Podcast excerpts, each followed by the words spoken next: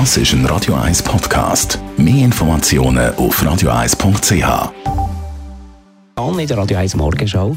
In 13 Minuten 9 das sind die Meldung aus der Wirtschaft. Netto, das Radio 1 Wirtschaftsmagazin für Anleger und Sparer, wird Ihnen präsentiert von Tracker.ch, der weltweit führende Anbieter für mobile Ortungslösungen. Meldungen mit dem Jan von Doppel.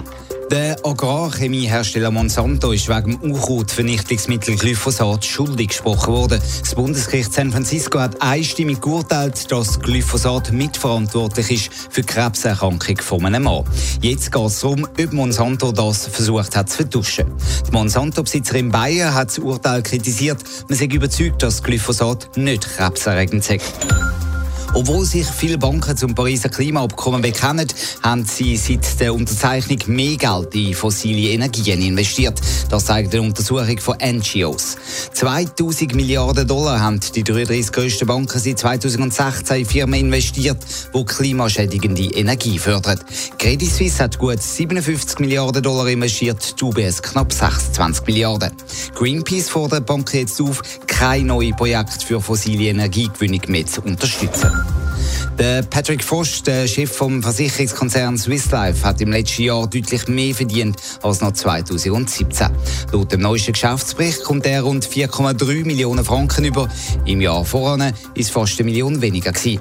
Insgesamt kommt die siebenköpfige Konzernleitung von Swiss Life vom Verwaltungsrat knapp 18 Millionen Franken zugesprochen über.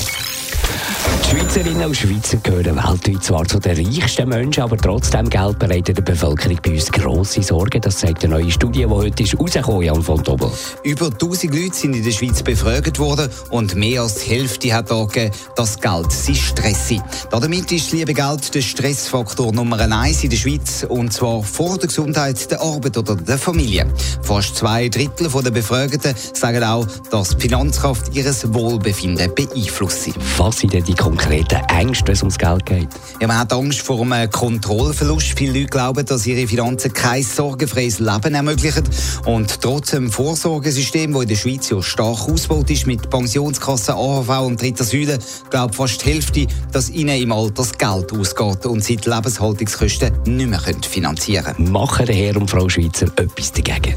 Ja, fast 70 Prozent sorgen explizit für den Ruhestand vor, zum Beispiel mit Zahlungen in die dritte Säule oder man leitet Geld einfach zurück, lässt es also auf dem Sparkonto liegen. Das auch, weil viele Leute sagen, dass sie zu wenig wissen, um gezielt zu investieren. Netto, das Radio 1 Wirtschaftsmagazin für Anleger und Sparer, ist Ihnen präsentiert worden von Tracker.ch. Weltweit funktionierende Ortungslösungen. Das ist ein Radio 1 Podcast. Mehr Informationen auf radio1.ch.